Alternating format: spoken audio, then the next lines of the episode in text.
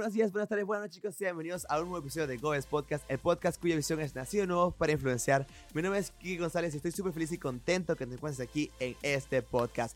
Este es el primer podcast en vivo por medio de Twitch. Estamos actualmente transmitiendo en vivo este podcast mientras se graba. Pero si estás viendo este podcast, seguramente ya es 23 de noviembre o más adelante, más en el futuro. Decirte que estamos muy agradecidos por tu vida y que Dios es grande todo ese tiempo, por siempre, por los siglos de los siglos. Y estamos súper contentos que te puedas unir aquí a este podcast. Siento que lo que Dios va a decir y dijo en este podcast va a ser mucha bendición para tu vida. Así que quédate a escuchar lo que Dios tiene para ti. Es un proceso el entender cómo funciona o cómo nació el Día de Acción de Gracias, pero lo más importante es que nuestra vida debe estar siempre envuelta en lo que es acción de gracias. ¿Por qué estamos dando gracias? ¿Por qué estamos viviendo? Siempre tiene un motivo, una razón.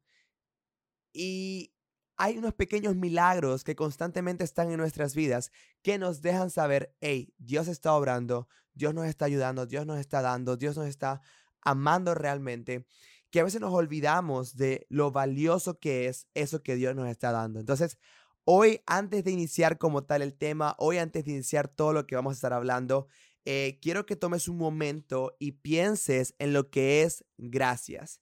Pienses en lo que Dios ha hecho en tu vida en el pasado, pienses en lo que Dios está haciendo ahorita y lo que va a hacer. Siempre he sido fiel eh, creyente de que uno puede agradecer a los milagros que aún no suceden, pero declararlos y agradecerlos como si ya pasaron. Entonces, pues puedes empezar hoy a practicar lo que es el agradecimiento del pasado, del presente y el futuro, dándole gracias a Dios por haber cumplido esa oración, por haber hecho ese milagro, por haber trabajado en eso que tanto anhelas, que sabes que va a llegar, pero que tiene su momento y su tiempo. Saludamos a los que están uniendo ahorita en vivo. Un saludo, chicos. Dios los bendiga. Bienvenidos a el podcast en vivo.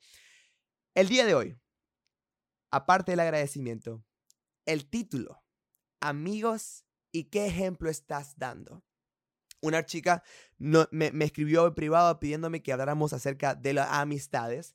Y aquí en Goes, pues siempre queremos tocar los temas que ustedes realmente necesitan y lo que Dios quiere hablarles. Y creo Dios que hoy, creo yo que Dios quiere que hablemos de este tema, de lo que es el ejemplo que estamos dando como amigos, como cristianos y como familia. Te voy a contar una historia pequeña. Hay una historia que cuentan varios pastores, entre ellos Dante Gebel.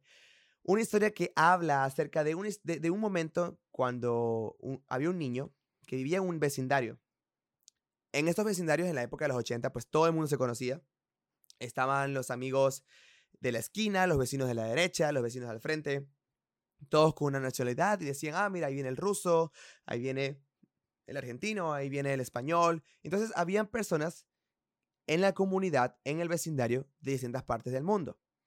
Entonces, cuando ocurrió algo, este niño se encontraba solo y las amistades del pueblo, de la comunidad, del vecindario, se acercaron, sin importar de dónde eran, quiénes eran o cómo eran, se acercaron a ayudar a este niño, que eres el protagonista de la historia.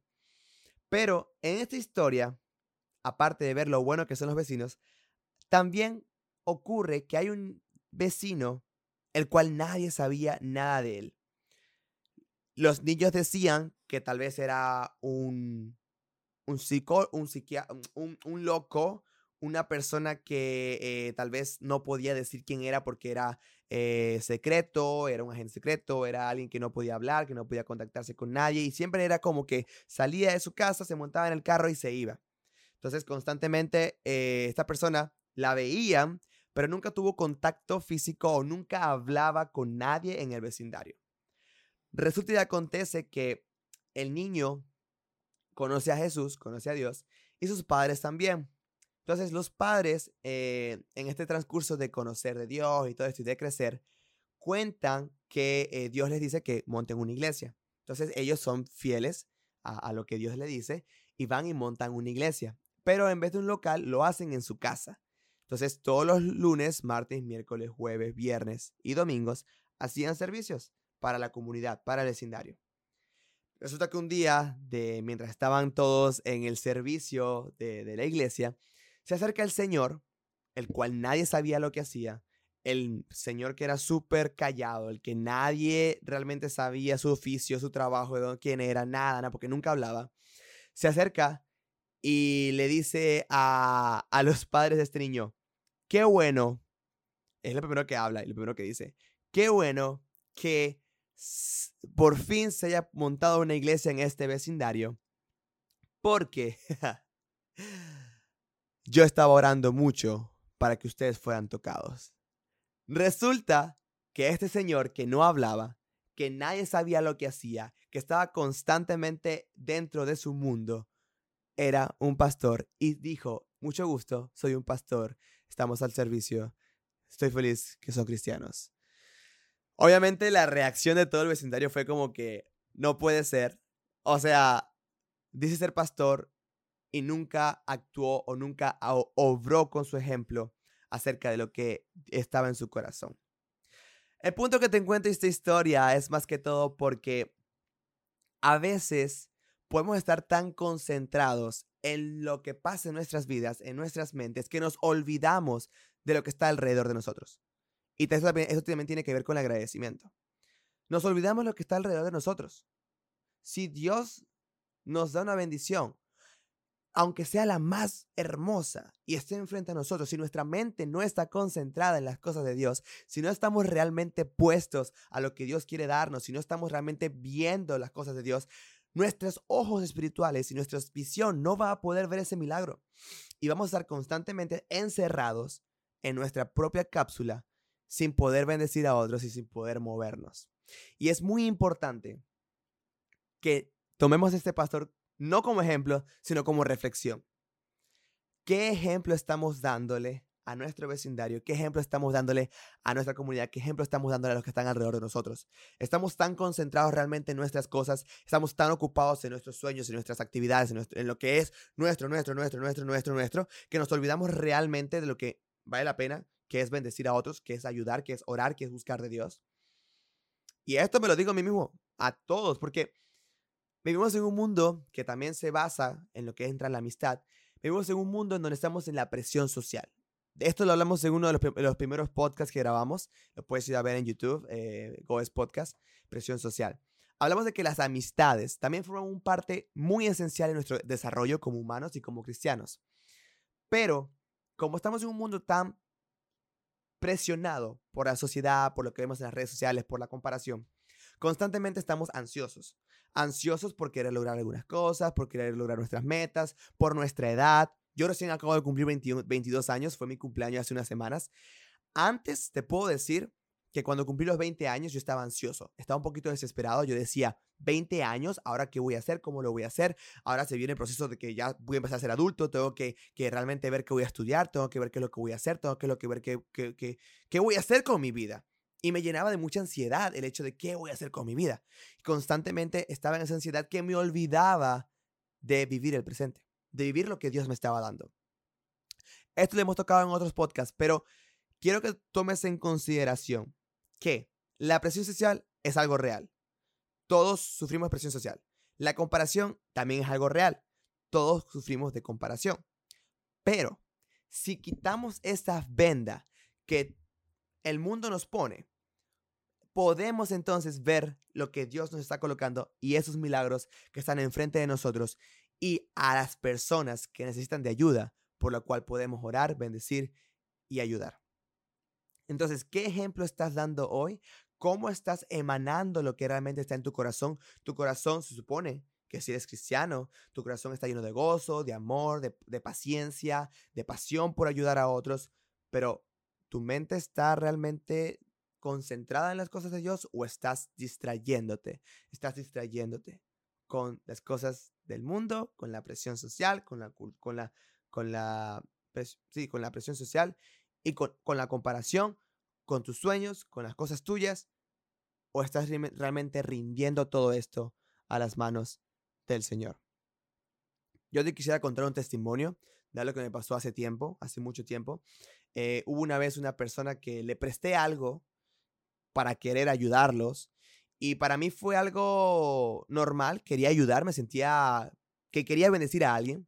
Entonces le di algo que para mí era importante, se lo di, eh, se lo presté, ni siquiera se lo regalé, se lo presté. Y resulta que eh, hubo un momento en que hubo un proceso de, de diezmos y ofrendas en la iglesia donde estaba. Y esta persona sintió en su corazón diezmar aquello que yo le había prestado. En el momento cuando yo me enteré de eso, mi reacción fue como que, ¿qué te pasa? ¿Cómo se te ocurre regalar algo que ni siquiera era tuyo, que te presté, sin siquiera preguntarme? Entré en un, en un colapso, en un caos. Yo decía, no puede ser. ¿Qué te pasa?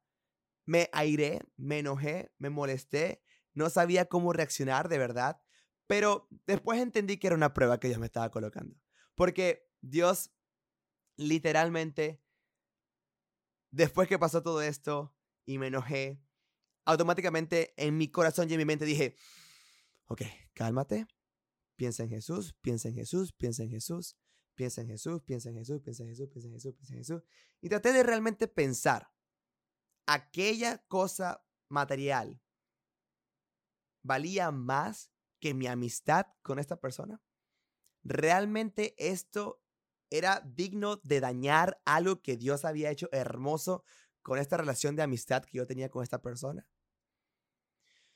Decidí rendirme ante Dios y entregar todo.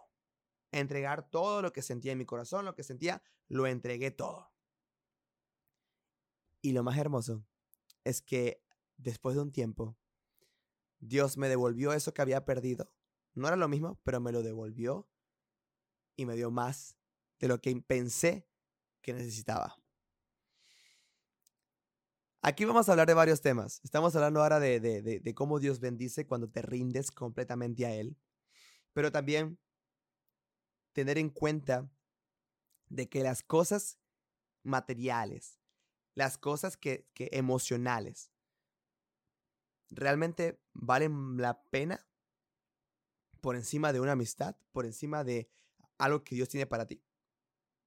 Porque tal vez hoy perdiste algo que te gustaba, algo que, querías, algo que, que añorabas, lo perdiste y te dolió. Perfecto. Pero hay una frase que dice que lo material se recupera el tiempo no se recupera. Entonces, está bien, te duele, pero vale la pena realmente invertir tiempo sufriendo, llorando y lamentándote y quedándote ahí estancado diciendo, no puede ser, no puede ser, no puede ser, en vez de pensar y decir, piensa en Jesús, piensa en Jesús, piensa en Jesús. Dios es mi proveedor, Dios es mi proveedor, Dios es mi proveedor. Piensa en Jesús, piensa en Jesús, piensa en Jesús. Y es ahí donde realmente te vas a dar cuenta, ok, Definitivamente, pensar en Jesús vale más la pena que estancarme llorando y sufriendo por algo que no entiendo, que no vale la pena. Dios vale mucho más que cualquier material, que cualquier situación sentimental, que cualquier cosa que pueda ocurrir a tu alrededor. Pero también tus amistades, tus relaciones con tu familia, tus relaciones amorosas de parte de Dios valen también más que las cosas materiales. Y ahí vamos a entrar a lo que sería una amistad inquebrantable en Cristo. Dice la Biblia, y vamos a, leer la Biblia, me encanta mucho este versículo bíblico. Yo soy una persona que de por sí, cuando tengo un amigo, me encanta eh, siempre tomarlos en cuenta, me encanta hablar con ellos. O sea, soy una persona que cuando consigo un amigo, me vuelvo un amigo, pero un amigo, literal. Entonces me gusta cuando me siento conectado con una persona y es mi amigo, mi amiga, pues realmente estoy ahí en las buenas en las malas. Y eso es algo que hago por amor, aunque a veces no reciba lo mismo. Y es que justamente en Eclesiastés 6:14 dice que encontrar un amigo fiel es como dar un tesoro o como hallar un refugio seguro. En otras versiones dice que el que encuentra un amigo encuentra un tesoro. La amistad es un tesoro muy valioso. Y a veces, tal vez no nos damos cuenta de, lo valioso que es la amistad, porque constantemente pues ah, damos por hecho de que, ah, bueno, ahí está mi amigo, vamos a jugar, vamos a hablar, vamos a compartir, pero una amistad fiel, que está ahí día y noche, que te va a responder la llamada cuando estás en los momentos bajos, que te va a responder cuando estás alegre, que te va a responder cuando van a jugar, cuando van a orar, cuando van a leer la Biblia, esas amistades valen demasiado la pena. Pero una amistad también es toma y dame. No puedes tener una relación, una amistad solamente con uno dando y el otro recibiendo. Se supone que es un balance. Si una amistad se basa en uno dar más que el otro y no hay un balance, ¿estás realmente en una relación de amistad o hay interés ahí?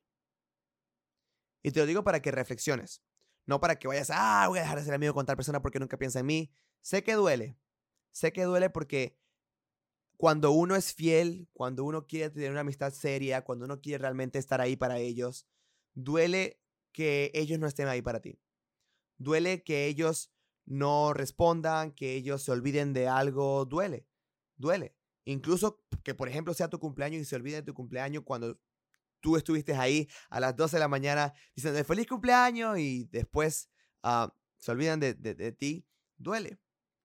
Pero Dios no quiere que te enfoques nuevamente en lo que tus sentimientos o en lo que lo material o en lo que superficialmente aparenta ser esa relación. Dios quiere que de tu corazón emane ese amor, emane bondad, emane humildad. Y la humildad también se determina en dar sin importar si recibo o no. Claro, toma en cuenta, si la amistad te está drenando y te está alejando de Dios, ahí no te recomiendo estar. Porque, ok, tú puedes amar, puedes dar, puedes dar, puedes dar, pero si esta persona realmente te está haciendo tóxica, te está alejando de Dios, te está destruyendo, te hace sentir mal, te hace sentir por el piso, no te apoya, no te escucha, pues porque uno entiende que a veces uno se ocupa, uno tiene cosas y, y bueno, no siempre vamos a poder estar ahí para todos, pero si esta persona realmente está siendo tóxica y te está destruyendo desde lo espiritual a lo físico, huye, huye porque dice que Dios puso las amistades como un tesoro. Y si ese tesoro no brilla, si ese tesoro no da frutos, si ese tesoro no crece, si ese tesoro no es atesorado, no es un tesoro real, significa que no es una amistad real. Y en la Biblia vemos muchos, muchos, muchos, este, muchos ejemplos de amistades increíbles. Vemos la hermandad también de, de Andrés con su hermano, de cómo siendo discípulos estuvieron juntos y siguieron a Jesús y se apoyaron. Tuvieron sus diferencias en ciertos momentos, sí, pero la amistad y la hermandad hizo que fuesen un tesoro en su proceso de caminar. Y es ahí donde también vamos a caer en lo que es la amistad inquebrantable en Cristo. Nuevamente lo menciono. Una amistad inquebrantable en Cristo requiere de varios puntos. La fuente de la verdadera amistad. ¿Cuál es la fuente de la verdadera amistad? ¿De qué nace? ¿Cómo nace una verdadera amistad? Paso número uno, que tengan yugo igual. Porque uno dice, no, es que el yugo desigual solamente es para las relaciones amorosas. Obviamente yo no voy a estar con una Dalila. Yo, pues, si no es cristiana, no, no pienso ni siquiera en salir con ella. Perfecto, ok, chévere. Pero ¿qué pasa con las amistades? Y no te estoy diciendo que te alejes de los mundanos, para nada. Porque siempre es bueno ser luz en medio de la oscuridad. Siempre es bueno estar ahí por ellos, para servir, para ayudar, apoyar. Pero en lo que es la amistad íntima, donde tú vas a derramar tu corazón, donde tú vas a pedir ayuda, donde tú vas a buscar oración, donde tú vas a crecer espiritualmente y físicamente, esas amistades, primero que todo, yugo igual. Es importante que la base de esa amistad sea Dios. Y no es que ay, toda carta van a estar orando y van a estar leyendo la Biblia y van a estar. No, no, no, no. Una amistad basada en Dios significa que los dos temen a Dios y que uno no te va a hacer tropezar. Y eso es lo más importante, que una amistad no te haga tropezar. Porque si una amistad te hace tropezar, ya hay yugo desigual. Y una amistad que quiere hacer tropezar, usualmente viene de una presión social. Y toda presión social es cuando quieres que hagas cosas que están en contra a tu moral. No. Ahí no es. Red flag, red flag, red flag. Ahí no es. Paso número dos, una amistad que edifica. Una verdadera amistad es para crecer, no para estancarse, no para destruirse. Si tú estás buscando una amistad, si tú tienes una amistad, no es que vas a pasar el checklist. A ver, a ver, ¿tiene eso? Si no tiene eso, no, no, no, no, no. No, es que estas cosas son importantes. Tal vez seas tú o tú la, la, la que active esta función o el que active esta función en tu amistad, que sea de edificación, que seas tú la persona que edifica a tu amigo, que tu amigo vea eso como ejemplo y que él también o ella quiera edificarte a ti en ese proceso. Ser honestos. Súper importante en una amistad la honestidad.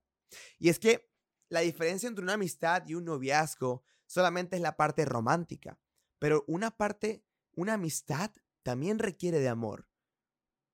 De un amor de, de, de, hermanos, un amor en donde estamos dispuestos no a dar nuestra vida, pero sí a dar nuestro tiempo para ayudar, para escuchar, para aconsejar, para orar por estas personas. Y aquí te lo pongo fácil. ¿Quieres saber si eres... ¿Quieres saber quién es tu mejor amigo, tu mejor amiga? En tus momentos de oración, su nombre va a aparecer y vas a querer orar por ellos. Porque también una amistad trae amor. Y la mejor manera de manifestar amor es orando por ellos. Ahora, justamente el punto número tres es amar como Cristo nos ama. Dice la Biblia que amemos a Jesús mismo dijo, amen a su prójimo como a ti mismo. O sea, que ames a tu prójimo como a ti mismo. Si tú te amas, puedes amar. Pero si tienes problemas de autoestima, no te puedes amar y tienes situaciones difíciles, ¿cómo pretendes amar a otra persona? Es la parte de relaciones. Pero en una amistad, aunque tengas problemas, si esta persona es de testimonio, de crecimiento y es enviada de Dios, el amor de esta persona puede ayudarte a levantar para que después se convierta en yugo igualitario y crecimiento de amistad mutua. Porque dice también que si uno se cae, el otro lo levanta. Por eso es importante que estemos siempre con un equipo, una familia, un equipo de parte de Dios, un equipo, una amistad. Es sumamente importante que dejemos que Dios obre por medio de nuestros amigos en nuestras vidas.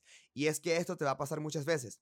Vas a estar orando por algo, así como la historia del barco y, el náufrago, que se que se está ahogando, está en el mar y le dice, Señor, sálvame, sálvame, sálvame, Señor, sálvame. Y viene un barco y le dice, hey, te voy a salvar. Y él le dice, no, no, no, no, no, Dios me va a salvar, Dios me va a salvar. Y así pasó tres veces, vino otro barco, vino otro barco y, el chico decía, Dios me va a salvar. Y se rehusaba a subir al barco. Así también te va a pasar. Dios te va a enviar amistades para levantarte, para hacer, hacerte, eh, eh, eh, hacerte respirar nuevamente, sentir ese amor nuevamente. Porque a veces malinterpretamos las cosas, pensamos que el amor nada más viene de un noviazgo, que el amor nada más viene de un matrimonio o de la familia. El amor también se puede encontrar en una amistad. Y es que el mundo necesita de más hombres que amen a hombres, mujeres que amen a mujeres, pero no me malinterpretes. Me refiero a que ese amor que huye a todo ego. ¿Qué pasa con muchos hombres? Oh, no, abrazar a otro hombre. No, no, no, no, no, yo soy hombre. Yo no estoy abrazando a nadie, yo no lloro. Las mujeres son un poco más eh, sensibles en esa parte, pero también puede que haya un ego. Decir, no, no, no, yo no voy a abrazar a ninguna mujer, no quiero que se malinterprete. No, no, no, no, no, no, no. Si, tú, si ambos temen a Dios, ¿por qué no darles un abrazo? ¿Por qué no realmente demostrar tu amor hacia esa amistad de la manera sana que Dios demostró su amistad, su amor a sus discípulos, a, los que sanó, incluso a Juan el Bautista. Está bien que ames a tus amigos.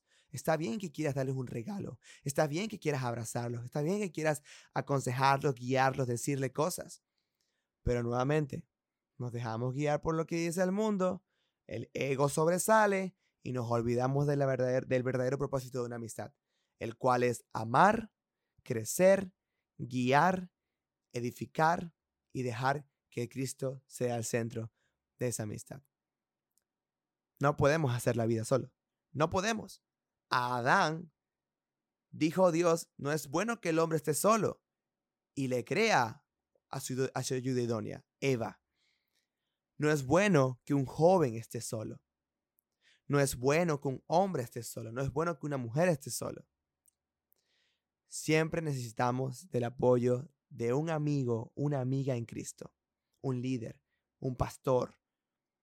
Y si esa amiga, si eres varón, si esa amiga, después de un tiempo de oración, resulta que se gustan, bueno, gloria a Dios. Gloria a Dios. Pero el punto es que las amistades son muy importantes y que debemos de todo corazón cuidarlas, cuidar nuestras amistades, cuidarlas, cuidar nuestras amistades, orar por ellos, entregárselos a Dios y compartir, compartir como amigos. No todo tiene que ser, ah, vamos a leer siempre la Biblia o siempre vamos a estar orando. No, también salgan, compartan, sean jóvenes. No tiene nada de malo eso. Jesús compartía con los discípulos y también hablaba de, la palabra. La mejor manera para guiar tu amistad es seguir lo que Jesús hacía con sus discípulos. Sus discípulos, por más de que eran sus discípulos y que lo estaban siguiendo y que lo veían como maestro, también eran sus amigos. Jesús tuvo 12 amigos fieles, pero también los cuidó. También oró por ellos.